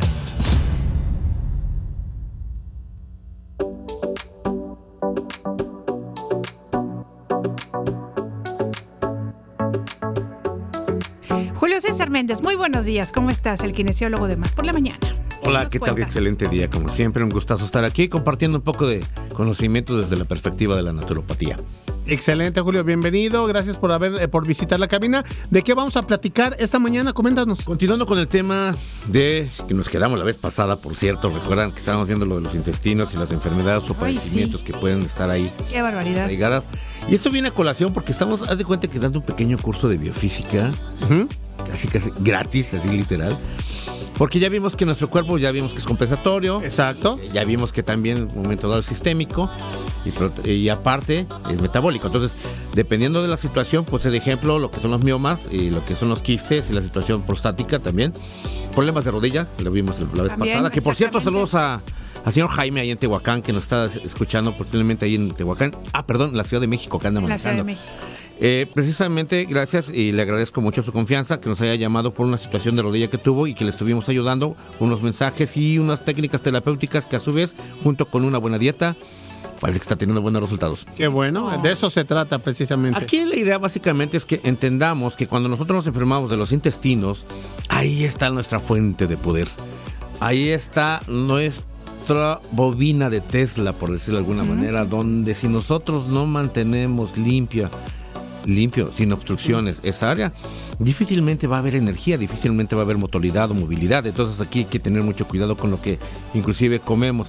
Yo me quedé en esa parte donde llegaba el, el- el bolo alimenticio, llegaba al estómago y ahí se desdoblaba. Y va y pasaba al intestino delgado, donde a final de cuentas es donde tiene el proceso de absorción.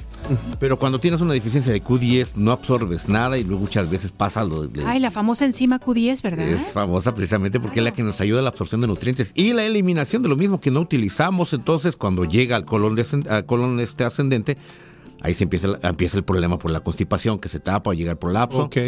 Y cuando llega al- al- a lo que es intestino de colon transverso con colon descendente, ahí fue donde detecté un problema de... Les decía yo más bien que si tienes un problema de rodilla, muchas veces tu problema está ahí. ¿Qué puedes hacer? Pues libérate, ¿no? Y luego hay veces que me dicen, oye, es que tengo osteoartritis, tengo artritis reumatoide, tengo esto. Bueno, muchas veces pues hay tratamientos y medicamentos que te pueden servir. Sin embargo, ¿qué es lo que no dejas ir? ¿Qué es lo que tú quieres controlar? ¿Qué es lo que tú quieres manejar? ¿Qué es lo que tú quieres? ¿Te sientes mal porque te sale de control? ¿Cómo te pones? Y eso te genera un estrés, una colitis. Sí. Entonces te inflama y al momento de inflamar, ¿qué es lo que sucede? Hay un exceso de volumen, calor, retención de sangre precisamente. Exacto. Y eso obliga a que haya un exceso de calor. Sí. Y ahí Lo que está. platicábamos ¿no? hace un par de semanas. Ahí está la fuente de calor. Por eso es que lleva hoy Sí. ese tema así Sí. de la mano precisamente para poder ir encontrando una solución. Ahora, nosotros tenemos la oportunidad de conocer qué es lo que te puede funcionar, porque no nada más te vamos a manejar eh, eh, desde esos sistemas. Tenemos que ver el origen de tu situación, el por qué lo tienes, el por qué estás así, por qué no te puedes curar de una esofagitis, de una calasia, ¿no? O sea, la calasia es, por ejemplo, que cuando comes y se te regresa la comida no sabes ni por qué.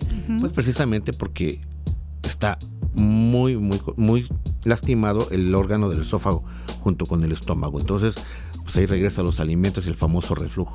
Pero muchas veces el reflujo, el re volver a producir ácido clorhídrico es precisamente porque se te regresan los alimentos, porque está tapado precisamente el caño, por decirlo así, donde se tiene que eliminar todo lo que tú ya tienes, necesitas desechar. Claro. ¿Qué más te provoca? Pues ahí sí vienen los famosos divertículos, ahí vienen famosos tumores, ahí vienen famosas situaciones pancreáticas también, que pues ya no alcanza a producir suficiente insulina. Por eso es muy importante, y en el próximo programa, si me lo permite, vamos a hablar sobre las hormonas. ¿Qué importancia tienen sobre nuestro cuerpo? Híjole, ¿qué tal? ¿Qué sucede si tienes deficiencia? O en exceso, porque también inclusive... Sí, hay- exacto. Claro. y muchas veces, ¿y qué, y qué relación tienen con el colesterol y triglicéridos estas? Entonces, los temas son muy interesantes. Si tú estás interesado en, ese- en esta situación, pues hay que empezar a cuidar nuestra alimentación, que es lo que prohibimos. A cada rato lo digo, pan, galleta, leche, queso es básico. Pizzas menos, ¿no? Y es más, Claro, ultraprocesados, ¿no? Este, químicos. si tú vas al baño, y vamos a ser honestos, para los que están escuchando, y una disculpa por los que están comiendo, desayunando, que por cierto, buen provecho. Si tú juntas y abres un poquito tu dedo índice con el dedo pulgar, o gordo, como le quieras llamar, sí, esa es la luz natural de tu intestino grueso. Si tú vas al baño y haces así de grueso, y más o menos lo de, ¿qué te gusta? 50, 60 centímetros de largo, en una sola exposición en el baño, felicidades, eres una persona Estás bien. lo más sana. Inclusive los bebés, cuando van al baño, a su mecha parece que dejan medio niño a veces ahí. Sí, sí, sí, sí, hasta nos sorprendemos, ¿no? Por la cantidad, el volumen, claro. Pero es precisamente porque son sanos. Claro, con Pero cuando tú empiezas a darle refrescos, les empiezas a dar harinas, le empiezas a dar Azúcar. proces- alimentos procesados, Procesados. para no decir marcas ni decir que todo lo que venden en, en televisión, ojo, ¿eh? nos enseñan, pues realmente no es muy sano.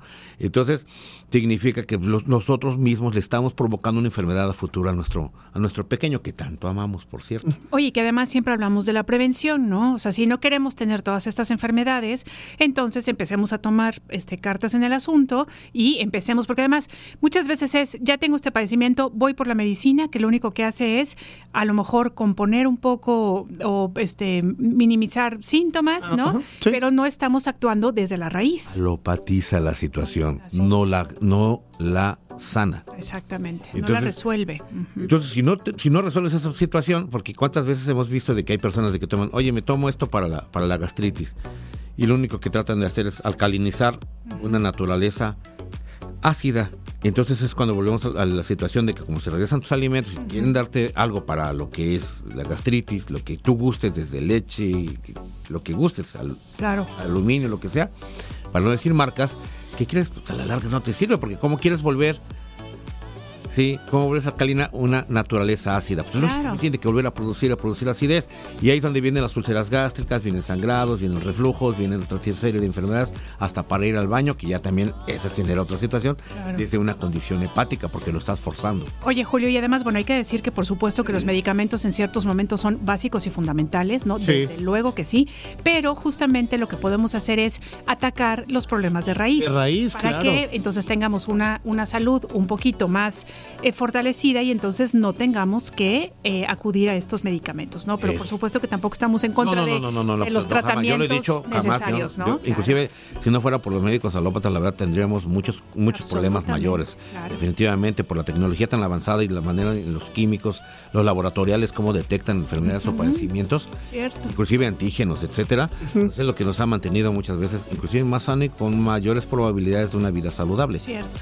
Pero si tú no te cuidas, tú no tienes la oportunidad de, en un momento dado, prevenir esto con una buena alimentación, ahí vienen las enfermedades. Claro, desde luego. Definitivamente. Entonces, pero ahí viene eso precisamente por una deficiencia cálcico hormonal, que ese es el tema que me gustaría tocar la próxima semana. ¿Qué tiene que ver las hormonas y la Las hormonas tan importantes que Es son, ¿verdad? correcto. Yo empecé con menopausia y ¿qué creen? Triglicéridos y colesterol, de repente fuera de control. Yo decía, bueno, a ver qué está pasando. Y era precisamente Hormona, la la situación hormonal, claro. Julio, nos encanta que estés aquí, te agradecemos mucho Gracias esta visita. Muchas, muchas gracias. Y bueno, pues ya saben que siempre estamos buscando este encontrarle el quiz, ¿no? Este, la salud y la prevención. Eso es muy importante. Tocando el tema, perdón, antes del- de, la- lo hormonal, hay personas que de buenas a primeras no es que sean bipolares, se enojan cuando están contentas. Entonces, esa es un- una situación hormonal, no es porque quieran ser groseros ni nada por el estilo. Es una cuestión de- hormonal también. Hay que tener mucho cuidado. Perfecto, Julio. Eh, formas de contacto, redes sociales para que las personas puedan seguirte. Seguimos con el Face, ya vamos a tomar un cursito por ahí con redes sociales. Face como kinesiólogo con K, Julio César Méndez y en el 2281 120792, 2281 120792. Saludos a la Ciudad de México que también por allá nos están escuchando. Mi querido Víctor, un abrazo, bendiciones y éxitos. Gracias, Julio. Pues muchísimas gracias a todas las personas que nos están escuchando. Nosotros continuamos en Más por, la, mañana.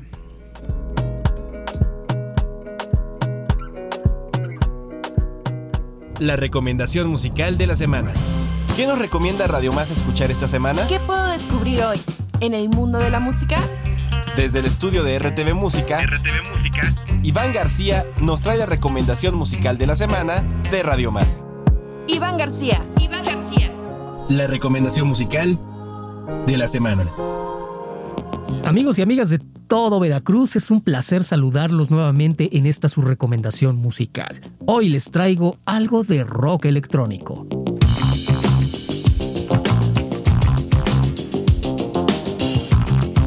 Porque el rock es un género que no decae y que se reinventa todos los días a través de las nuevas generaciones, con diferentes estilos y sonidos. Desde el norte de Veracruz nace una banda influenciada por el rock industrial y el electro rock. Radio Umbral es pionera de este sonido en su natal Tuxpan, cuyas influencias van de Nine Inch Nails a Zoe, pasando por agrupaciones como Air y Daft Punk, aunque también tienen un bagaje musical mucho más amplio. La banda está integrada por Wenceslao Bastian en los sintetizadores, Adrián Basto Telescopio en las vocales, Jesús Gregorio en el bajo, Avi Raymonds en la guitarra y Luis Barragán en la batería. Este grupo de amigos tiene una vasta experiencia pues cada uno de ellos ha tocado en diferentes agrupaciones, pero fue apenas el año pasado que deciden unir sus talentos y crear esta banda de claroscuros, musicalmente hablando. El sonido de la banda es un poco ecléctico porque va de momentos intensos a oscuros, incluso con algunas voces guturales, a momentos más cálidos que se aprecian con los sintetizadores. Así lo expresan los jóvenes tuxpeños, quienes destacan que la banda, a pesar de que en aquella zona de Veracruz son más populares otros géneros, han tenido buena aceptación. Radio Umbral se ha presentado en los circuitos locales de Tuxpan, destacando su participación en foros más amplios como el Local Fest y el Costa Esmeralda Fest. Su objetivo es darse a conocer de forma un poco más amplia y para ello, en breve, editarán su EP Blackstar, del que ya pueden escuchar el primer sencillo homónimo en plataformas digitales. Radio Umbral es un proyecto de rock que reafirma que este género sigue más vivo que nunca y con jóvenes exponentes que lo alientan. Los dejamos con los tuxpeños y este tema homónimo de su EP, Blackstar. Mi nombre es Iván García, nos escuchamos la próxima semana en esta su recomendación musical. No olviden seguirnos en nuestras redes sociales como RTV Música, Facebook, Instagram y X, en donde podrán conocer esta y otras recomendaciones musicales. También visiten nuestro canal de YouTube. Hasta pronto.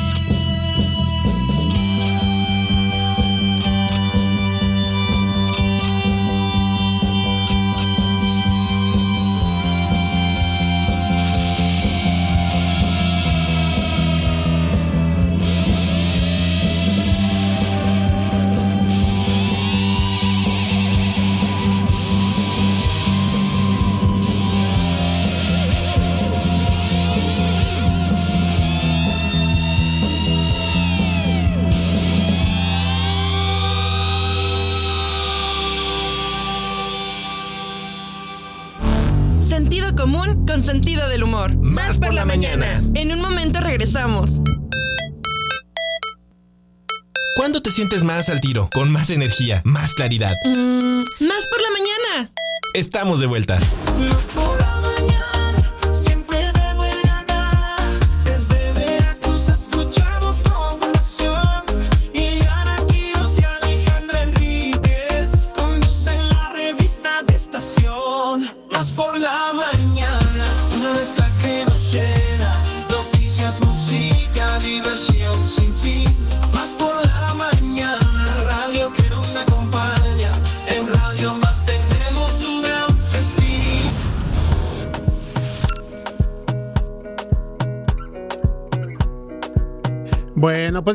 La recta final de Más por la Mañana. Son 10 de la mañana, 38 minutos. Ya saben que está aquí Ile Quiroz, Alex Piberríquez y les, y les agradecemos el favor de su audiencia. Oigan, les recordamos que estamos regalando dos pases sencillos para la obra de teatro Hombres Florecen, que se va a llevar a cabo este 6 de marzo a las 19 horas en el Teatro JJ Herrera. Para que se comuniquen con nosotros, 2288 423507 y 08.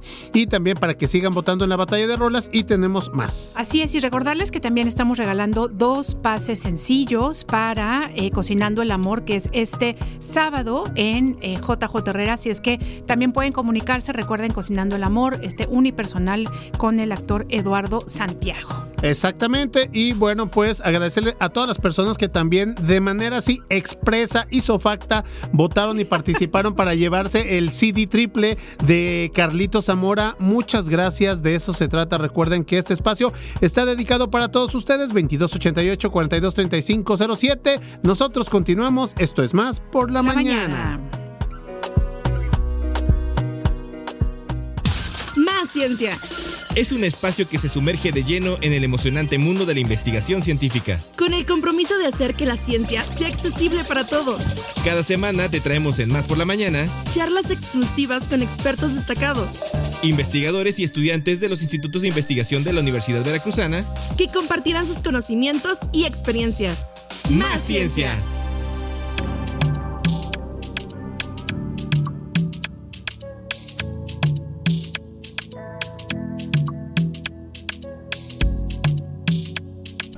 Muy bien, bueno, pues le damos la bienvenida a la doctora Claudia Juárez Portilla del Centro de Investigaciones Biomédicas y al doctor Alejandro León Maldonado, también del Centro de Investigaciones Biomédicas. Hoy vamos a hablar de un tema, es que yo tengo que decirles que de veras esta es mi sección favorita, no lo puedo evitar.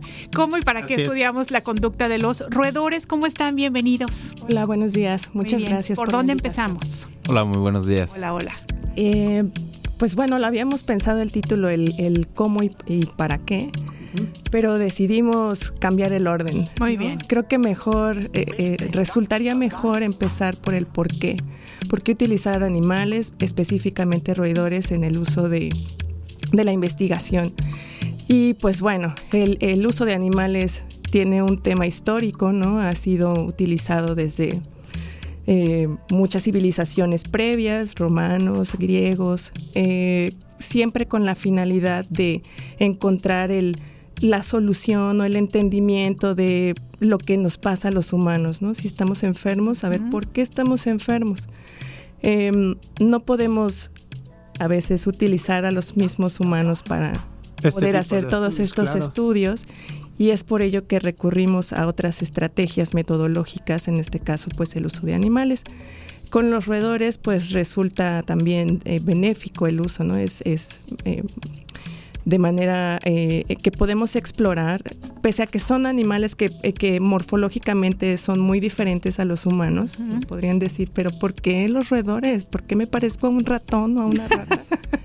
Pues resulta que sí, ¿no? Compartimos muchas características. ¿Pueden decirnos qué características compartimos así muy rápido? Pues, por ejemplo, eh, eh, eh, la, la fisiología, ¿no? Tenemos, compartimos funciones fisiológicas, eh, compartimos, eh, pues, composición química, eh, algunas conductas, ¿no? que es un poco el tema que vamos a, a- a Ujú. profundizar el día de hoy, también son muy similares, ¿no? Entonces sí podemos hacer una traspolación ¿no? en, en muchos parámetros y, y, pues eh, resulta benéfico, ¿no? En el área de la biomedicina se han podido dar eh, muchos... eh, mucha información que promueve el desarrollo de terapias y que pueden ser puestas en prácticas directamente en los humanos quienes gozamos de los beneficios. Excelente.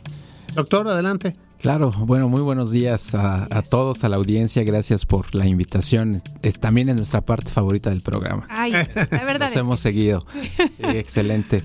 Eh, bueno, pues eh, en realidad hay bastantes razones, como ya dio la doctora Claudia, para trabajar eh, con roedores en investigación, específicamente en, en comportamiento. Hay que tener claro que pues la vida, digamos, como ha ido evolucionando ¿no? en la historia de nuestro universo, al menos en el conocido, implica que pues no hay tal cosa de pronto como saltos, ¿no? Eh, como eslabones absolutamente perdidos, sino que siempre hay una interconexión. Y esa interconexión pues tiene lugar eh, en distintos niveles y por supuesto el nivel biológico y el nivel conductual no son la excepción entre eh, organismos de distintas este, especies compartimos mucho más de lo que a veces nos, nos imaginamos, ¿no? Eh, a nivel genético, por ejemplo, sabemos que es apenas un pequeño porcentaje el que somos distintos, por ejemplo, de eh, algunos organismos como chimpancés, por ejemplo, ¿no? Y bueno, eh, esto se extiende a otros ámbitos, como lo comentaba la doctora, este, fisiológicos, bioquímicos y por supuesto eh, conductuales. Eh, digamos que en el caso de los humanos de pronto tenemos algunos patrones que nos pueden parecer muy complejos y que de hecho lo son, pero que tienen su base en unos principios muy básicos que compartimos entre con muchos organismos, entre ellos los roedores, de manera muy importante los, los roedores, ¿no? Entonces, por ejemplo, cosas que nos pueden llegar a importar como eh, asuntos vinculados con ansiedad, con miedo y por ejemplo consumo de sustancias hasta un nivel de abuso de estas, podemos encontrarlos de manera simple en los roedores. Y esta es una parte muy importante porque la investigación científica y la explicación científica tienen como su principal base hacer simple lo que a primera vista nos parece o es sumamente complejo, ¿no?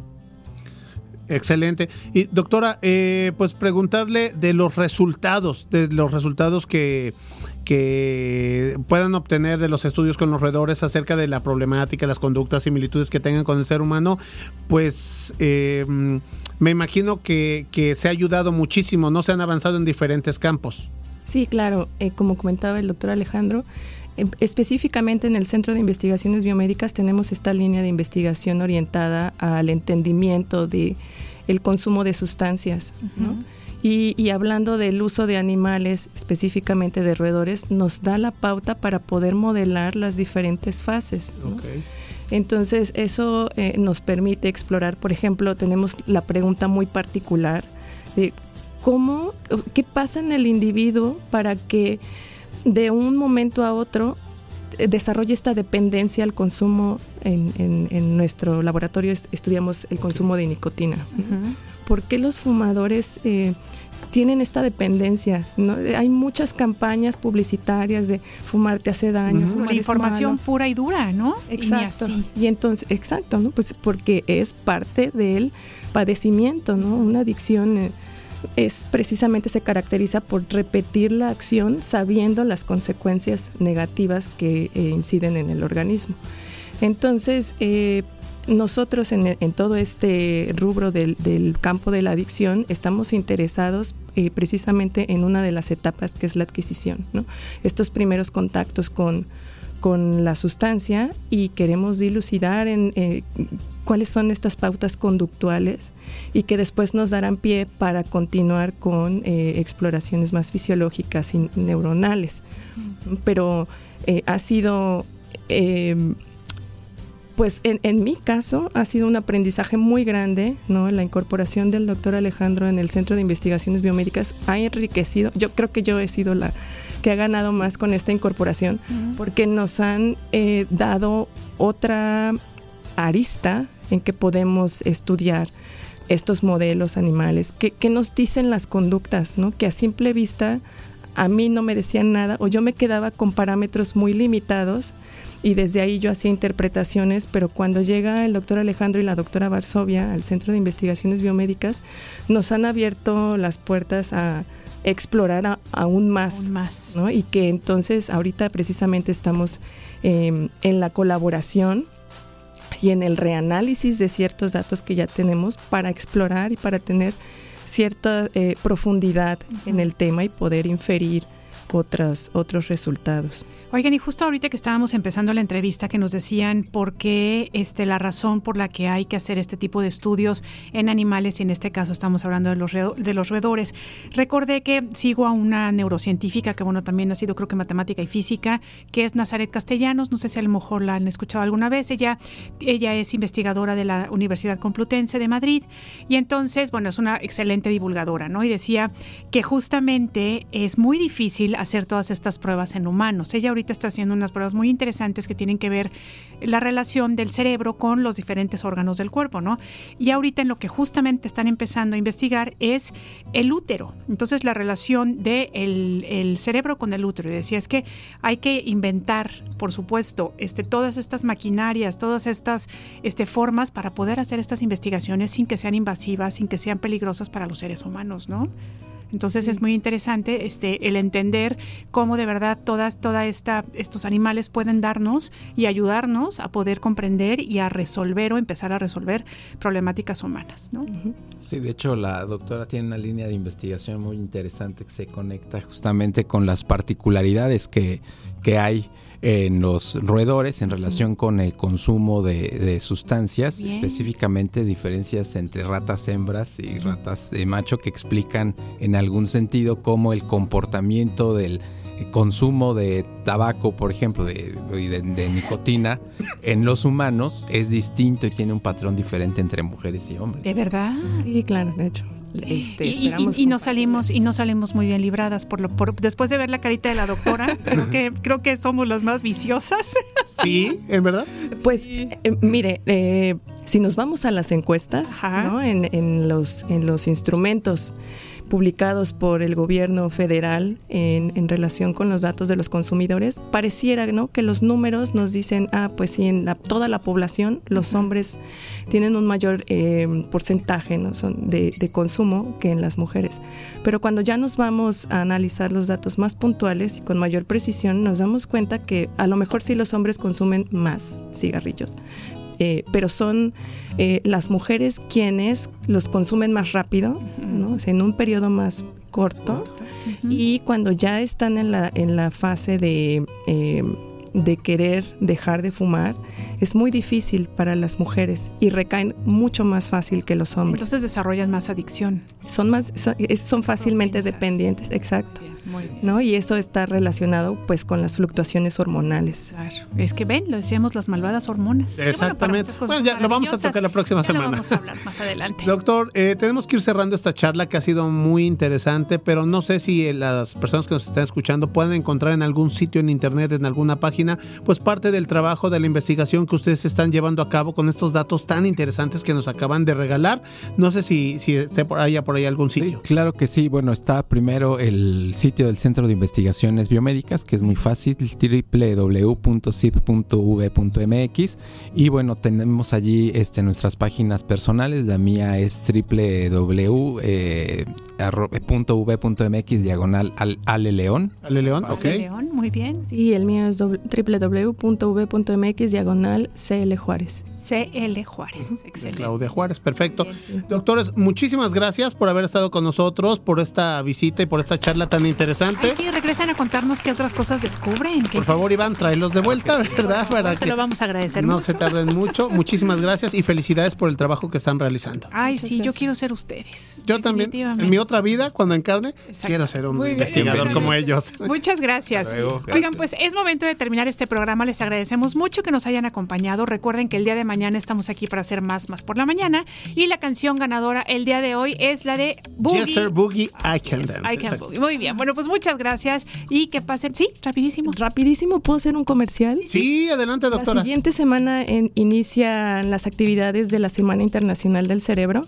Del 11 al 15 de marzo, el Centro de Investigaciones Biomédicas, el Instituto de Neurotología, el Instituto de Ciencias de la Salud, la Dirección General de Investigaciones y muchas dependencias más. buena memoria. Este, eh, vamos a estar eh, muy activos en planteles educativos. En, ¿Abierto al público? Eh, el café científico sí.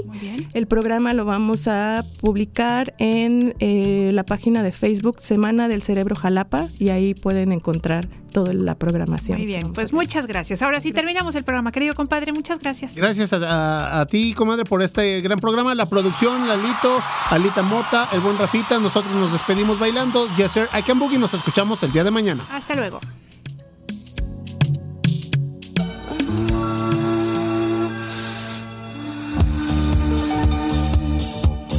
Más por la mañana.